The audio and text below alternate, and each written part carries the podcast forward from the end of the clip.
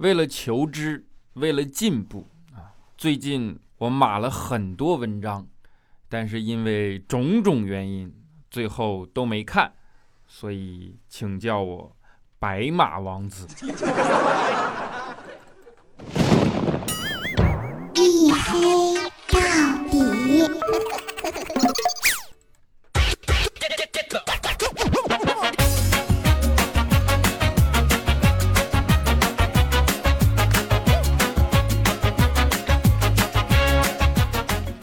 各位，欢迎收听，这里是大型不奇幻、不悬疑、不科普、不励志、不时尚、不青春，唯独认真搞笑的娱乐脱口秀节目《一黑到底》，拯救周一不快乐。我是你们的隐身狗六哥小黑。啊，认真搞笑已经逐渐变成唠家常式的搞笑。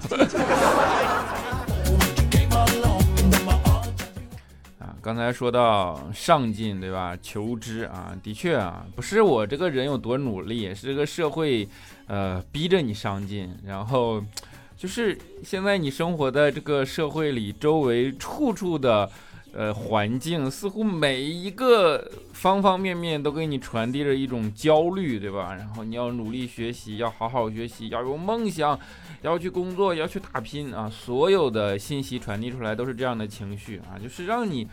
不自觉的就要去，就要去焦虑，然后就要去做一些什么事情，不然你就感觉啊，你有你有点对不起你眼前的那些二氧化碳，对吧？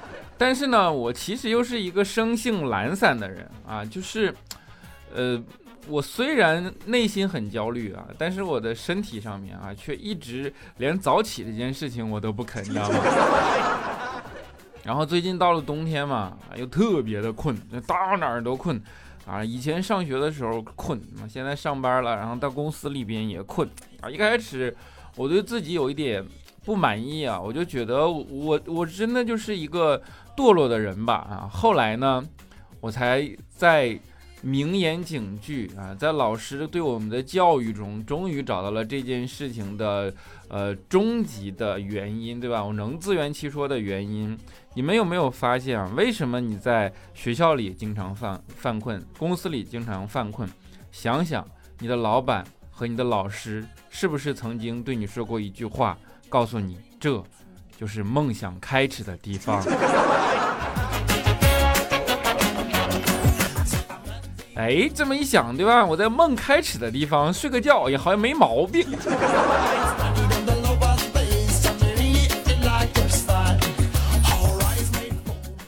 啊，这就是现实，是吧？就是社会上总有人哄骗着你要去做梦，是吧？当然，现在啊，做公司，然后老板们都喜欢说一个词，叫做“狼性文化”啊。你说你怎么能不焦虑，是吧？学什么不好？你学狼啊！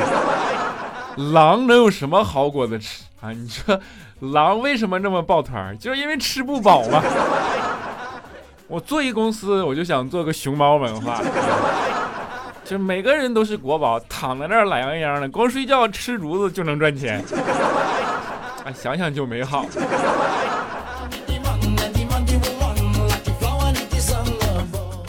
反正现在公司都喊狼性文化，狼性文化啊。后来。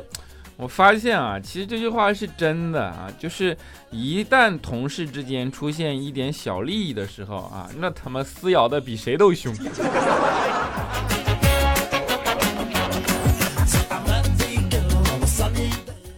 的确你会发现啊，跟你想象的不一样，这就是现实，对吧？上学的时候，老师都告诉我们是祖国的花朵啊，当然，老师也没有骗我们啊，只不过呢，后来有些人长成了玫瑰，有些人长成了百合，对吧？有些人长成了多肉啊。啊，多肉说的是谁？谁心里有数，对吧？啊，当然啊，就是，嗯。多肉也就多肉了啊，但是让多肉不平衡的呢，是这个社会上啊，总有那么一群人啊，就是有一些人是怎么吃都不胖，有一些人呢是感觉喝凉水都在长胖。前段时间我们曾经揭晓过喝凉水都在长胖这件事情的答案，对吧？就是你并不是因为喝凉水都长胖，你为什么会去喝凉水？想过没有？是因为你吃多咸了。今天我就再给你们揭晓一个答案，叫做那些怎么吃都不胖的人，他到底是怎么回事？我跟你讲，他的怎么吃和你的怎么吃那不是一个怎么吃。那些怎么吃都不胖的人，在你面前其实通常就是什么都没吃。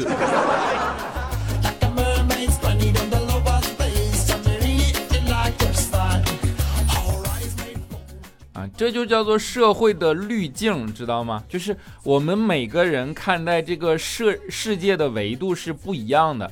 你会用你的眼光去看到这个世界的维度，别人会用他们的衡量标准去看到这个世界的维度。而当你去看待别人的生活的时候，你以为的是同一个标准，这件事情就叫做滤镜。这是我自己发明的啊。社会的滤镜是什么意思啊？就是说。你看，我们通常都会说“文艺青年”这个词，对吧？尤其是爱做内容的和爱看内容的这些人，会对这个词更感同身受啊。但是呢，其实哪怕“文艺青年”这几个词也是带有滤镜的，每个人对它的理解标准是不一样的啊。你可能觉得很像我们，对吧？都觉得自己，呃。多愁善感，对吧？对这个世界有着一颗真诚的心。我们敏感，我们热爱生活，热爱诗歌，热爱远方，热爱什么什么什么什么。我们热爱生活，我们啊，为了那些呃美好的事情，甘愿抛头颅洒热血，对吧？这就是我们对文艺青年的理解。但是还有一些人怎么理解呢？就是文艺青年啊，哼，就是长得不好看，身材也不好，人际关系差，性格也不开朗。也没什么特长，也没有才艺，脑子里爱乱想，心里瞎逼逼，对吧？喜欢写些小情绪，说些小格言，翻书一百遍啊，就是挣不着啥钱。仔细想想，也没错啊。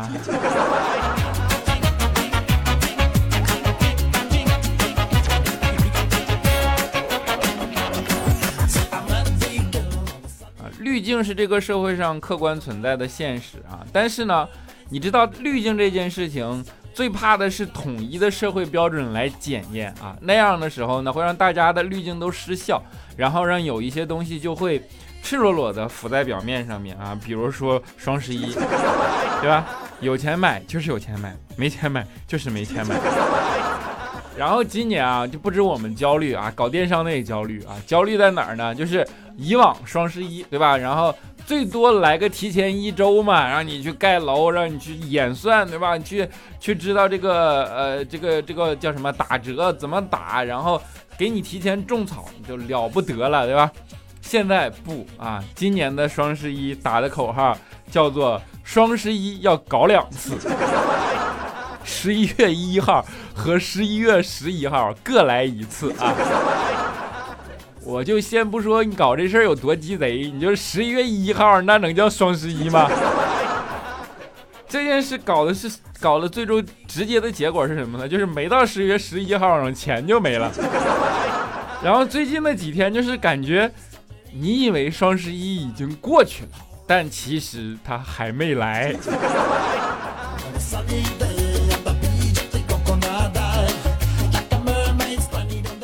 啊，然后现在为了搞双十一，对吧？就各大电商平台都疯了一样的去做铺天盖地的这种推广，劫持流量啊！就是以前你想网购买东西，对吧？你需要在手机的各种软件里啊，去找到京东、淘宝、拼多多、什么苏宁易购，然后网易严选、网易考拉等等等等这些这种电商平台，对吧？但是呢，因为你装的软件比较多嘛，所以其实找起来是很困难的，浪费时间，对吧？现在我告诉你一个更快的方法啊，就是你不要管，随便打开哪个手机软件啊，然后呢，它弹出来的开屏广告直接点进去，肯定是这些网站。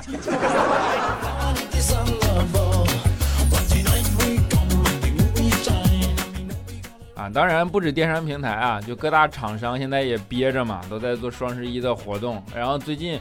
啊，手机什么也都齐齐发布，对吧？旗舰机都开始在最近扎堆上市啊。然后比如说像华为 Mate 四零 Pro 啊，一算啊，七千块钱；iPhone 十二啊，一算啊，七千块钱，对吧？然后呢，你就不免在那盘算嘛，你的啊，我是花七千块钱买个新手机呢，还是去小玩一趟呢？我跟你讲，如果你为了这个事情纠结啊，你不妨静下心来仔细想一想。你是不是其实没有七千块钱？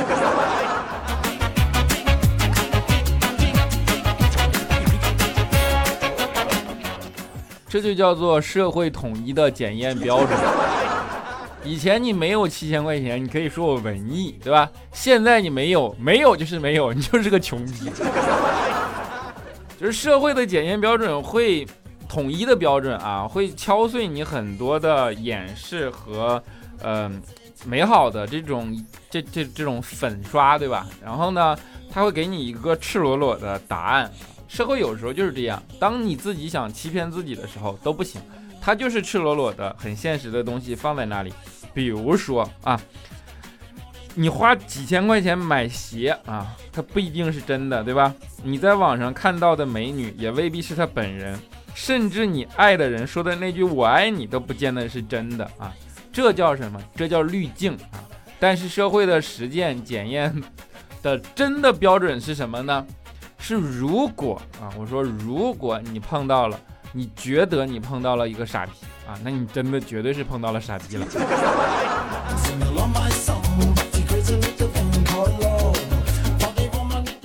啊，这就叫做无滤镜原理，对吧？欢迎来到小黑的物理课啊。还有一种滤镜是什么呢？就是说。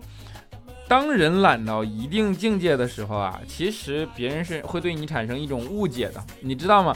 因为懒，反而会让人觉得你这个身上透着一股狡诈的气息。怎么说呢？就是当你很懒的时候，你是因为什么事都不关心嘛，但你在别人看来都叫做不为所动。而你对什么事情都不为所动的时候，那你是不是有什么阴谋计划啊？所以别人就会觉得，我去，这个人很狡诈。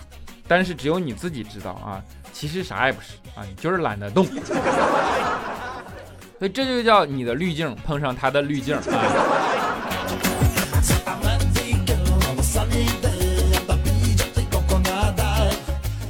当然，还有一种破除滤镜的方式啊，比如说我们往那一躺，懒得动啊，人家就会说啊，这个人真狡诈啊。因为你想想，什么人能跟狡诈联系在一起？瘦，对不对？当然了，你啊往这一躺。你像佳期啊，别人就会觉啊，我去，这个人真懒，这就叫做现实客观的唯一标准啊。就是以前都会说一句话嘛，你知道别人听到最害怕的是什么？每逢佳节胖三斤，对吧？都用这件事情来调侃自己啊，就是这种长假呀，然后这种后遗症。佳琪听到这个句话也很崩溃啊，每逢佳节胖三斤，还有这好事？不，都是十斤起啊。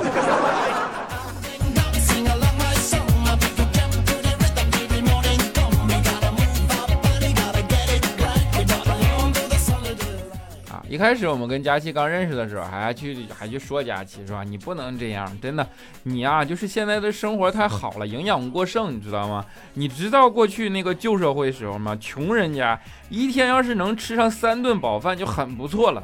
当时就给佳琪说哭了，佳琪说：“我去，太惨了，一天三顿，剩下三顿他们可怎么办呀？”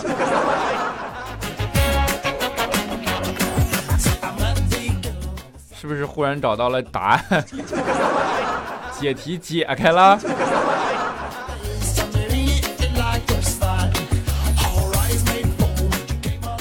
这就叫真的吃货啊！毫不掩饰，怎么去看一个人是不是真的吃货啊？看他的美食照片就好，真的冒充吃货的，要么就是一张大脸占百分之八十五，要么就是各种闺蜜，然后基友剪刀凹造型，对吧？其实啊，基本上没有吃什么事儿。而真正的吃货都是尊重食物的，明白吗？就是他们的照片里怎么能有人出现呢？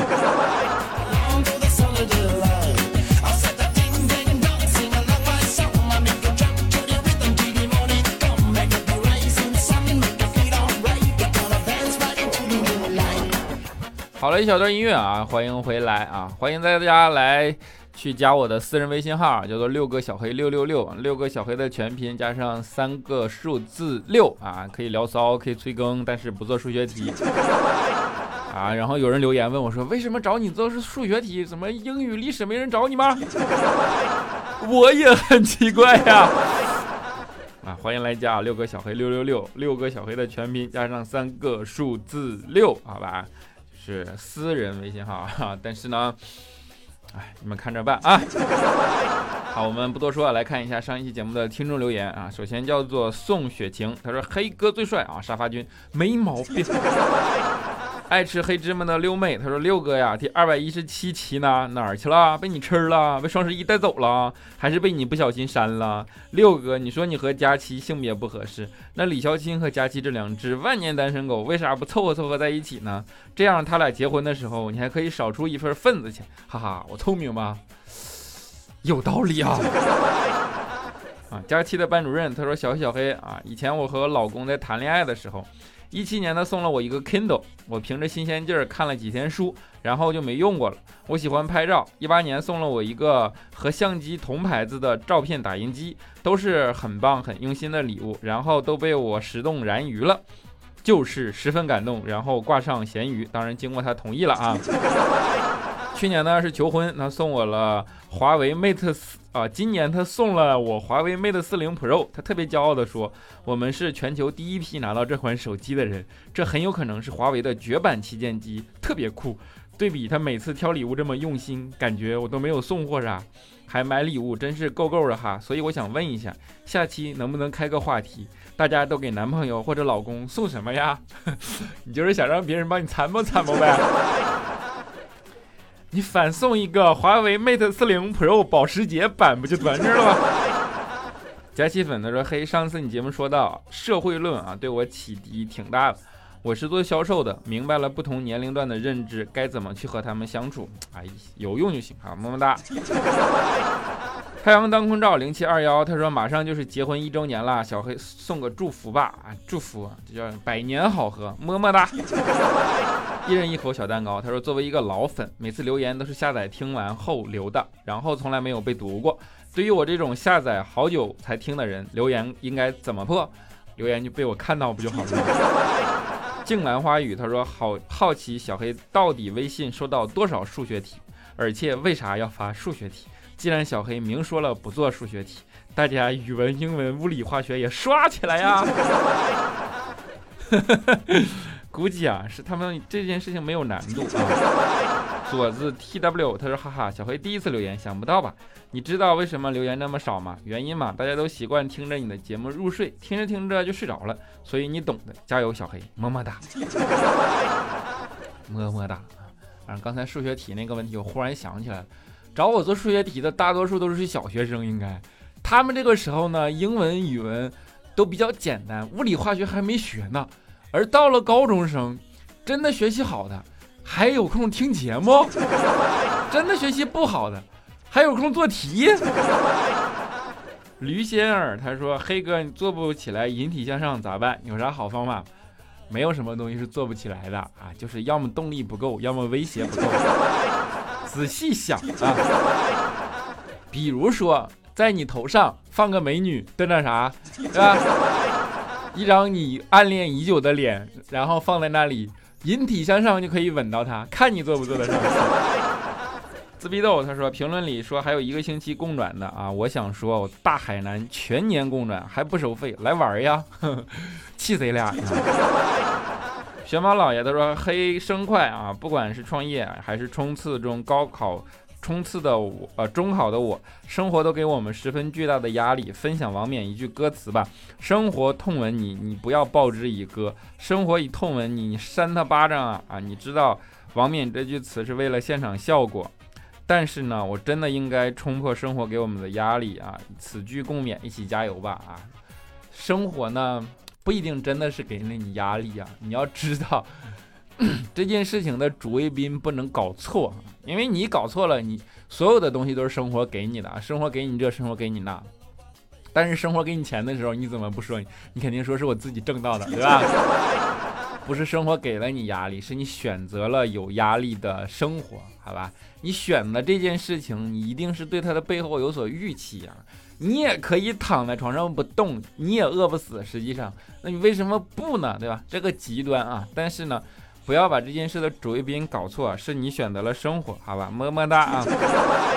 C W R 一个人，他说：“黑哥，你这么黑加期，老说胖，吃多了什么的，他都说了，瘦了十多斤了。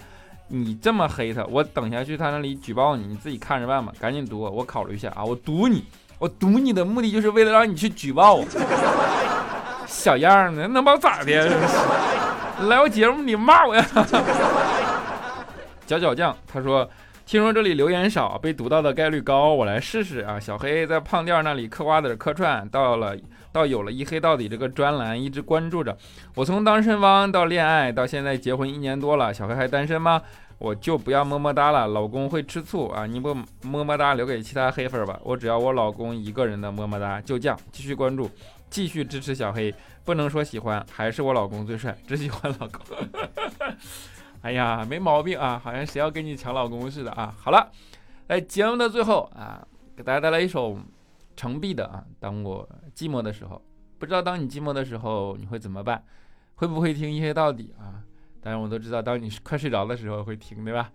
啊，当你寂寞的时候，希望你们的心灵都能够有所依靠，希望你们都能够有叫什么？有心有所依哈。一首很安静的歌，我们下期节目不见不散。寂寞的时候，其他人并不知道。当我寂寞的时候，